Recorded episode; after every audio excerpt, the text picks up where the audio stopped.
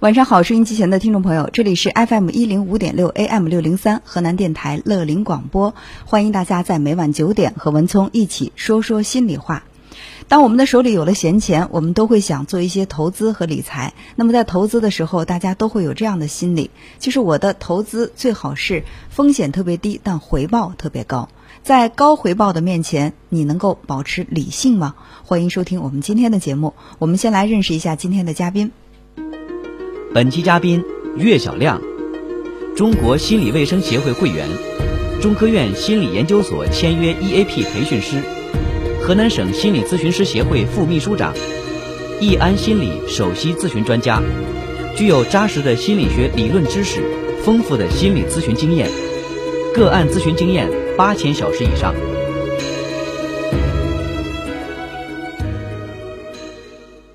你好，于老师。你好，文聪。哎，今天我们和大家谈的是一个涉及到这个经济方面的话题哈，当然也和心理相关。我们先来听一段新闻背景。嗯，就在前不久，南京警方在大行宫广场开展了一次打击经济犯罪的广场宣传活动。市民孙女士匆匆赶来，希望警方帮她对自己的一次投资把把关。原来，通过熟人介绍，孙女士在新街口某写字楼里的一家公司投资了四万多块钱。对方称年收益能达到百分之七点五，但需要把钱存在投资公司的账户里五年。这期间，投资人还可以经常去免费旅游吃大餐。民警说，孙女士很可能已经卷入一个以高收益、高回报为幌子的非法集资活动中。该公司一旦在五年内圈钱走人，孙女士的四万多块钱将血本无归。另一位市民齐女士说，从二零零三年开始，她就在一家类似的公司陆续投资了四十七万元。对方也声称有高额回报，但最终却是人去楼空。这一辈子的一辈子的心血了，现在是咱没有钱了，这小小孩也也恨死他了。生活中像孙女士和齐女士这样迷迷糊糊就掉进非法集资陷阱的市民不在少数。集资者引诱市民上当受骗的最大杀手锏就是高利息。方式比较典型，它是委托理财的方式，直接就抓住了老百姓的这种关注。直接就抓住，这是方式比较典型。第二个手段呢也比较典型，它是以现金的方式，这样来那个来来来收取他的这个集资款。集资款。第三个呢就是损失比较典型，好多案子，大部分案子都是损失数额特别巨大且无法挽回。这个案子也是这种情况。高利息是非法集资者屡屡得手的法宝。那么一个个诱人的陷阱又是如何编织起来的呢？面对骗术，投资者又究竟该怎样提高防范意识呢？从投资来说，哪边钱好赚，哪边赚得多、赚得快，就把钱往哪里投呢？这本身是没错的。但是我们要记住一些简单的道理：第一，天上不会掉馅饼，没来由的好事儿大家最好别相信；第二个就是好事不会专门来找你。如果有赚的又多又快的机会，比你钱多的人早就扑上去了，等不到别人拿着好项目来求你。第三个我们要说的是，我们得有一点诚实。支配我们生活的可不是奇迹，是常识。年赚百分之三十、百分之五十的奇迹，即使有，概率也一定非常的低。第四个要说的是，你在犹豫要不要参与、要不要退出集资或者叫委托理财的时候，你所有的希望、担心，骗子其实肚子里一本账，早就先你一步做好了说服你的预案，摆好了各种障眼法，就像免费请你吃大呃大吃大喝、免费旅游等等。这个时候如果没进，千万别理他；如果已经进了，要赶紧退步抽身，并且报警。好。呃，那显然大家都能够听得到哈，在这个新闻当中，其实涉及到的是非法集资这样的一个话题，而且最近一段时间这个话题也是被人们所热议的。啊，我想问一下岳老师，你身边有亲朋好友就是做这方面的投资吗？也有，也有，有多的有少的都有。嗯，呃，那你有没有跟他们了解过，当初他们怎么样就进入到这样的一个圈子里去的？我觉得我身边的人哈，大概有两种情况。嗯，第一种情况的话呢，他就是纯粹奔着那个获益去的。嗯。啊，这个回报比较高，比存银行强，因为现在的确好像周围也没有太多的投资途径，然后股票的话很多人不懂，然后实体的话很辛苦，所以说有些人的话也想挣点钱，然后的话就把自己的积蓄啊、财产呐，甚至还会举债，他的目的就是为了获益。但是还有一种人呢，更多一些，嗯，他其实出于人情、出于面子，呃。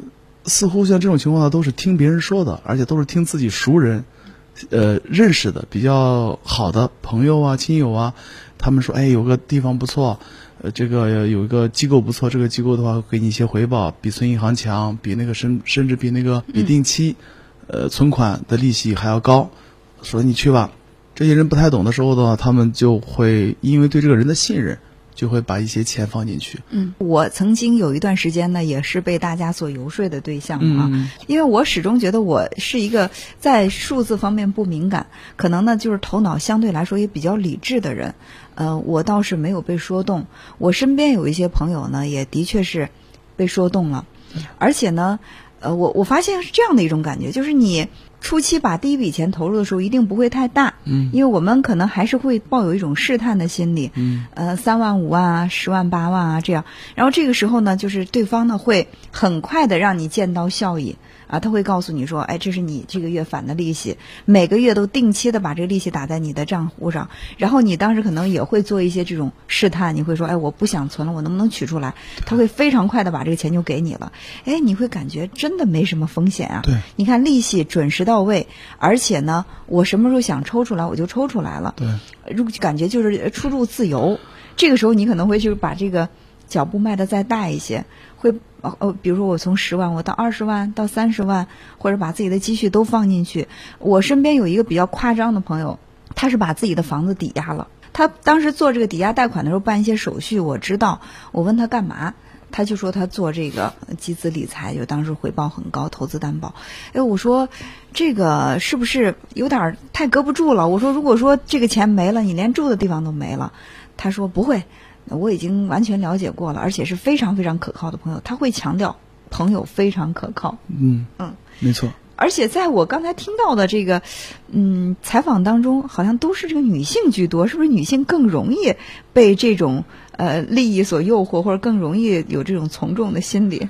其实你会发现，这种行为的背后，无非就是三个要素在起作用。嗯，第一个安全感。我先听到这个消息呢，我会有些担心。或者我会更谨慎的去从事，然后的话放少一点的钱进去，然后看到了获益之后，我才会慢慢的把增加自己的投入量。其实所谓看到收益给人带来的心理影响就是安全感。还有刚才你说的你那个朋友的例子，他说没事，我已经完全了解这个事情了，而且这是非常值得信任的朋友做的这个事情。其实说白了还是什么安全感，甚至很多非法集资的这个公司和机构，他为了增加你的安全感。他不惜做出各种各样的宣传，无论是虚假的还是真实的，他会告诉你说，我我们这个投资人当中有某某某某某某某某某，这个某某某呢有政府背景啊，有什么机构背景啊，或者有什么什么大的一个资源背景啊，他通过这种方式来告诉你说，哎，你放在我这儿是安全的。对，所有的这些表达其实都是在增加你的安全感。嗯，当一个人的安全感增加了以后，他对事情的把控感就增加了，所以说他就更。愿意去冒险，我觉得这是呃导致很多人陷到里边出不来的一个心理学原因之一。嗯，第二个的话呢，我想就是成就感。成就感，这跟成就感有关吗？有关啊！你想啊，呃，为什么很多女性多一些？嗯，因为在大多数情况下，就是女性的经济来源比较单一一些，要么是自己的工资，要么是爱人的一些收入。男性的话，一般来说，中国是男主外女主内。对。所以说，女性的成就感呢，大部分来自于自己的工作呀，或者说是这个孩子的成长啊。一般来说，如果女性在经济收入方面没有自己的老公高的话，女性是能接受的。但是能接受，并不代表她不想在这方面有所突破。对，有所突破。嗯。所以，如果一旦有了这样的机会，而且介绍的人，嗯，是他所信任的，嗯，他对这个事情的把握，让他自己安全感增加了。那么他觉得多挣点钱也没错呀。我周围很多女性在最初的时候通过这种集资行为获益了以后，她们也会说：“你看我现在我们家的什么收入的话，全部是靠我的。”嗯，他他这个话说说出来的时候，他是很有自豪感的。对，这就是我们说的成就感。嗯，还有刚才采访当中我们听到的一些老大妈，对吧？嗯，就是我们说的这种大妈消费哈，或者大妈呃现象，其实他们之所以会也很热衷于这个。这种行为，投资行为，也是希望能够通过这种方式让自己的价值呈现出来。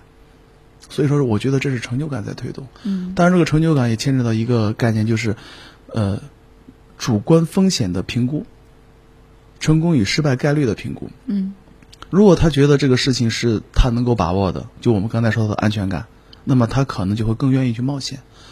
那么如果说他觉得这个事情，哎呀，我不靠谱，我做不到，我就算为了获得成就感，付出的这个这个这个代价风险太大，他也会往后退。嗯，呃，那么这就牵扯到第三个了，就是亲密感。还有很多女性，她之所以投资这个，就是因为介绍的人是我特别信赖的朋友，对我嗯认识的、我熟悉的，他绝对不会坑我的，绝对不会害我的。嗯的确，很多人来介绍，呃，另外的人参与这个事儿的话，的确也最初绝对不是抱着害人的目的去介绍的。对。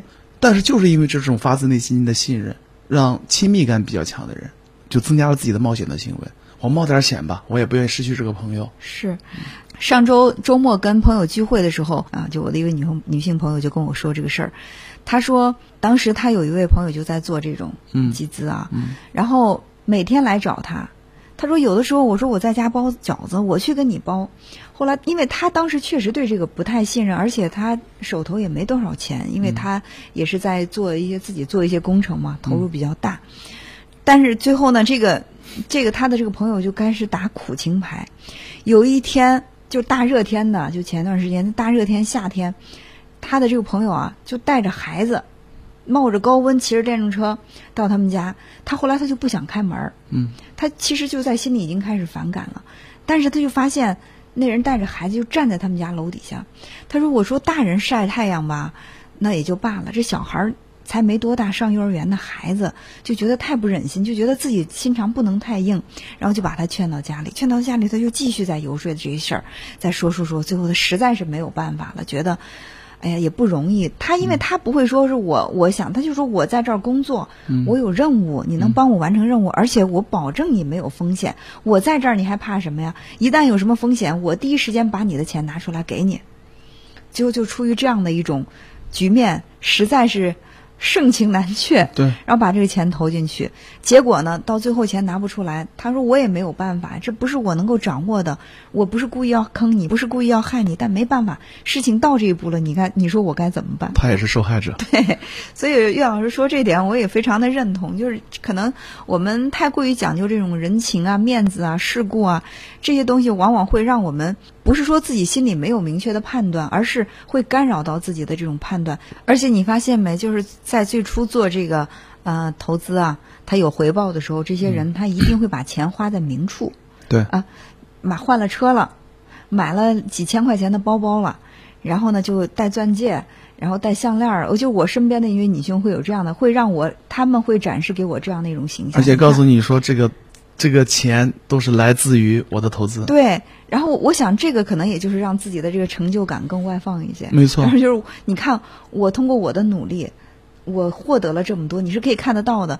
呃，可能有一些人会把这钱存起来啊，但是很大多数的人会把钱展示给大家。这种炫耀的背后就是缺乏认可，或者说通过这种方式得到更多的认可。嗯，但是这种认可的行为的话，又会带来暗示效应，呃，会让更多的人产生羡慕，或者说，你看他都那样了，对啊我是不是也可以成那样的？无非就是冒一点险而已嘛。再说他又把这事儿说的那么十拿九稳的，甚至还有人会后悔说呀，当初我要是早点跟他一块儿进入，对对对，就也会跟他一样。相逢恨晚的感觉啊嗯嗯。好，我们来听听身边的一些朋友，他们呃有没有碰到过类似的一些游说，或者说他们有没有去涉及到这方面的情况？对于非法集资这个事儿啊，我是从来都不参与。嗯，身边的朋友好像也没有听说，因为他们都知道我不喜欢什么这些东西，所以他们也从来不来找我。哎，可是前段时间俺妈给我打电话了，说，嗯、有个事儿问问我。我说啥事儿啊？一说，呃，什么他这个朋友说了什么，好像是让他把他的存款都取出来，取出来以后给他，他能够给俺妈，好像就是钱生钱，利滚利那种感觉。哎，俺妈动心了。哎呀，我一听，我跟俺老公俺俩坚决反对。哎呀，好些呢，钱都取出来了，就说第二天给了。俺妈是想着再问我吧，想着年轻人懂得多，差一点儿。哎呀，我觉着说句不好听了，我觉着这人真是太缺人了，这不有点傻数吗？我身边就有很多呀，有的亲戚和朋友几十万的有，上百万的有，甚至还有上千万的，现在不都掉进去了吗？不都搁这儿等着了？我才不参与这种事儿呢！低投入高回报，天上哪会掉馅儿饼啊？对吧？你说那些人给你这么高的利息，他傻呀？我自己从来没有参与过这样的，因为我觉得只要是那种高利率了的那个，肯定是高风险的。我身边倒有不少这样的例子，很多就是呀投入了很多，有时候贷贷款什么的，现在是赔得很惨，血本无归。这里是河南人民广播电台信息广播，FM 一零五点六，AM 六零三。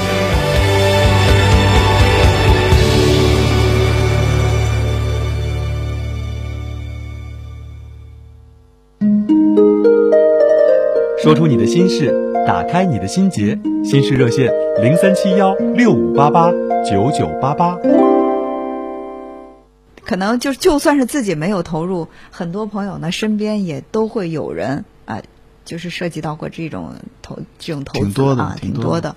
嗯、那我想问，除了这个男女之间的这种差异之外，就是哪种类型的人更容易受到这种暗示？我觉得，呃，男性和女性的区别在于，就是女性可能更多的因为亲密感而增加了安全感，嗯因为我信任你，所以说这个事儿我就也信了。那男性的话，更多的是因为成就感增加了安全感，因为我是有能力的，因为我不怕这个事儿，嗯因为我能够承受这个损失，因为我坚信我我的眼光。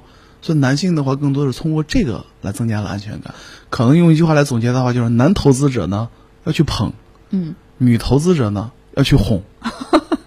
因此你会发现，就你刚才说那个例子当中，呃，一个我们说业务员哈、带着孩子去拜访客户，他拜访的是女性客户，那这招是管用的，嗯因为很容易可以把女性的恻隐之心调动起来。但是用这招去对待男性客户恐怕很难。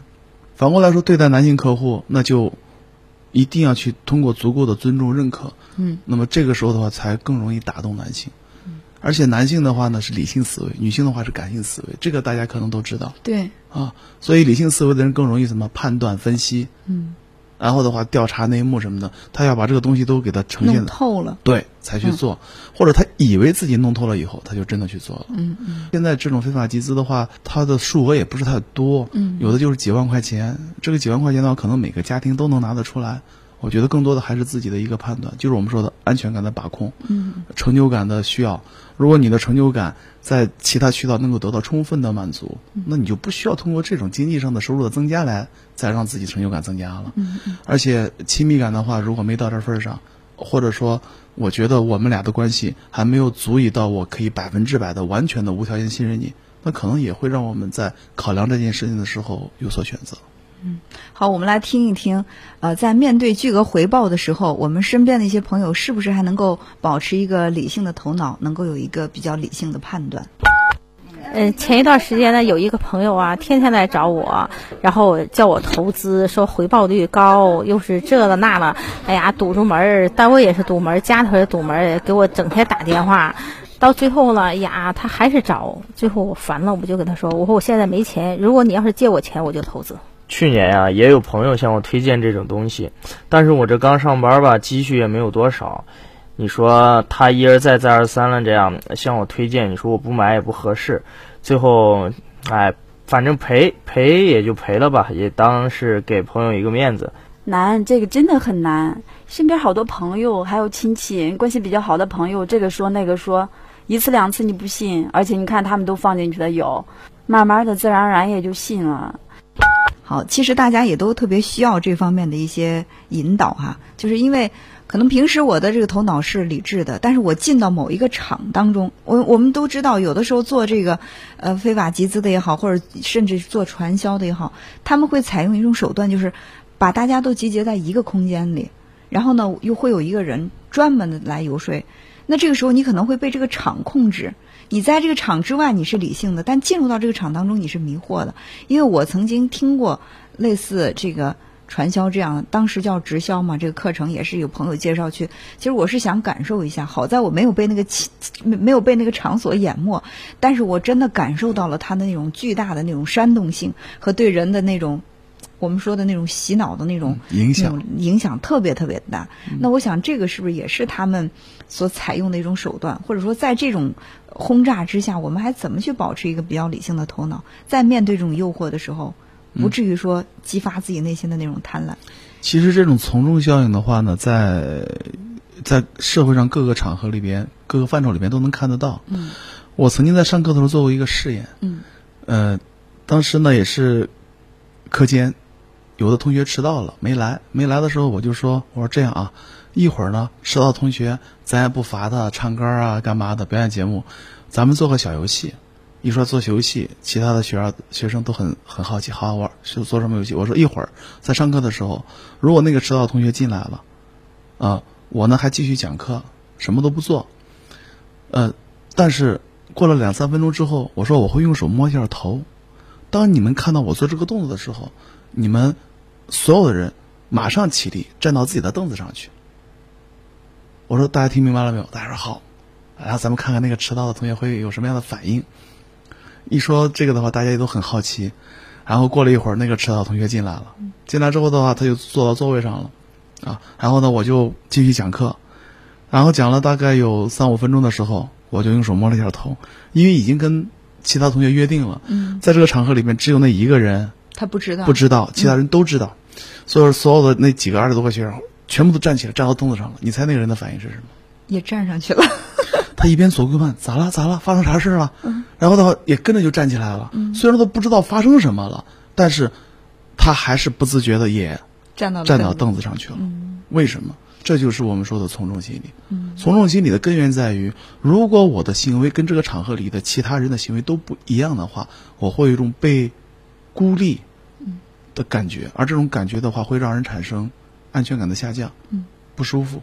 所以说，为了避免跟大家不一样带来的这种不舒服，他就会选择从众心理。哦，那假如说我们被无意当中被带入到这个当中去了，我们怎么样能够让自己尽量的不去从众？从众和独立性它是成反比的，独立性越高，从众可能性就越低。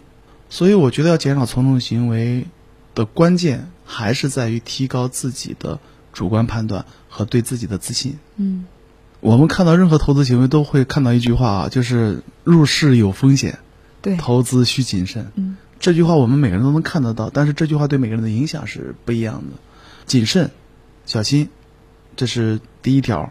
然后的话，独立性、自尊心的增加是第二条。嗯，还有一个的话呢，就是要多接触一些各种各样的信息，不能只接触一个观点的信息。就是你要想做一件事情的话，一定要去了解关于这件事情的各个角度的解读和评读。嗯，那么这样的话呢，就会让自己的判断更加的客观和中立。是，当我们面前摆着一个巨大的这个蛋糕或者馅儿饼，给我们很大的诱惑的时候，可能我们会选择性的失明，就是这个事情背后的风险，我们就选择性的看不到了。我只看到他给我的这种高额的这种回报，甚至我。无意当中看到了这背后的这个漏洞风险，我也会在自己心里不由自主的给他一个合理的解释，来说服自己。其实我觉得这就是非常大的一种嗯、风险性的事件。如果说保你要如果是这样的一种状态的话，很有可能呢就会掉入到这个风险的窟窿里。没错啊、所以我们还是应该去相信，这世上真的是没有天上掉馅儿饼的事情。